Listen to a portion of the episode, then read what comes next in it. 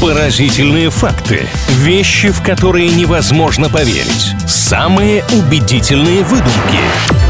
Правдивая ложь на правильном радио. Всем, кто на правильном привет, с вами Илья Андреев и Маша Сафонова. Делимся интересностями и немножко развлекаемся. Каким образом рассказываем факты, которые на самом деле могут оказаться не фактами, а выдумкой, подставой, если хотите. Но все точки над «и» в процессе обязательно расставим. Всем привет! Давай сразу начнем, пожалуй, сегодня с путешествий. Илья, расскажи, а где ты бывал, в каких странах? На самом деле немного. Я был в России, в разных ее точках, в смысле. Немножко попутешествовал по стране. Был э, на Кипре и был в Турции. То есть в Исландии не бывал, потому что сегодня мой факт будет связан с этой страной. Это мечта, конечно, но это очень дорогая мечта. Я еще просто размышляю, что я все-таки куплю себе яхту, да, огромную, или все-таки путевку в Исландию. Давай посмотрим, насколько ты готов к путешествию в это государство. Правда ли, что в Исландии на чай принято оставлять только монеты, бумажную валюту в качестве чаевых официанты и другие сотрудники сферы обслуживания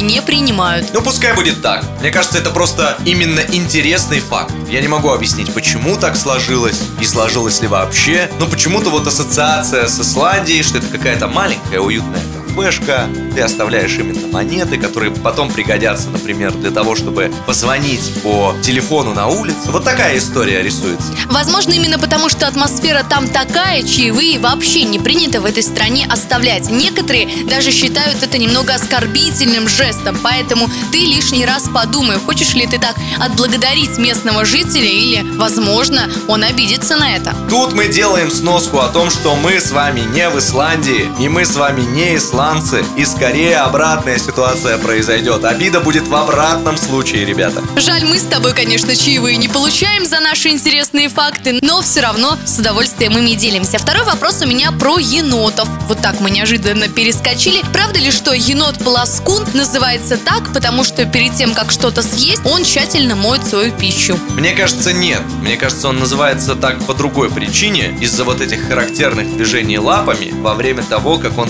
пытается найти пищу, например, в водоеме. Я видела, как ты пытался вспомнить, и я понимаю, что ты где-то когда-то что-то на эту тему слышал, но на самом деле эти животные перед едой очень тщательно полощут корм или какую-то добытую еду. Именно поэтому в России их стали так называть – енот-полоскун. Я тебя на этот раз не обманула. Ну, я вот вспоминаю это короткое видео, когда енотик хочет покушать сладкую вату, начинает ее макать в воду, и она пропадает. На этой милой ноте давай завершим нашу сегодняшнюю игру. Давай, правда, завершим ее со счетом 2-0 в твою пользу.